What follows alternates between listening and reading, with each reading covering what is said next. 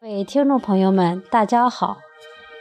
非常高兴和大家一起学习《三字经》。昔孟母，择邻处，子不学，断机杼。窦燕山有一方，教五子，名俱扬。译文。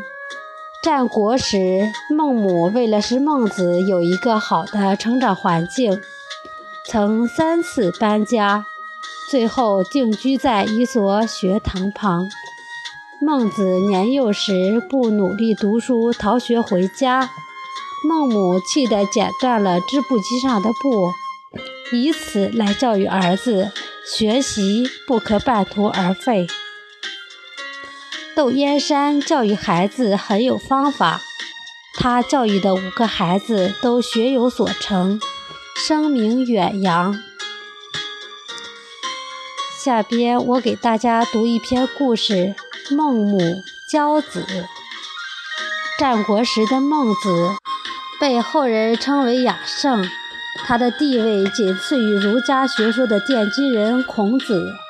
如果没有母亲的苦心教导，这位大圣人恐怕难以取得后来的伟大成就。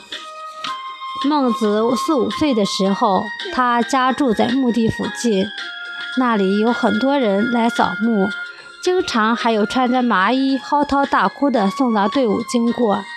孟子觉得很好玩，便整天在墓地逗留。孟母看到这种情形，立刻收拾东西，把家。搬到了镇上，没想到他们新家的附近住着一个屠夫。孟子又每天学那屠夫杀猪卖肉的样子，不思学习。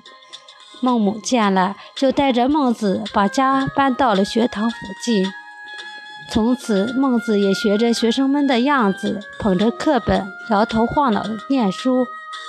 这回孟母才放心地在这里住下来。有一天，孟子逃学回到家，发现孟母正在机房织布。孟母见他逃学回来，气得拿起剪刀把快要织好的布剪断，还教训道：“你读书就像我织布，需要一点点的积累，不能间断，不然就如同这剪断的布一样，前功尽弃。”孟子听了，十分的惭愧。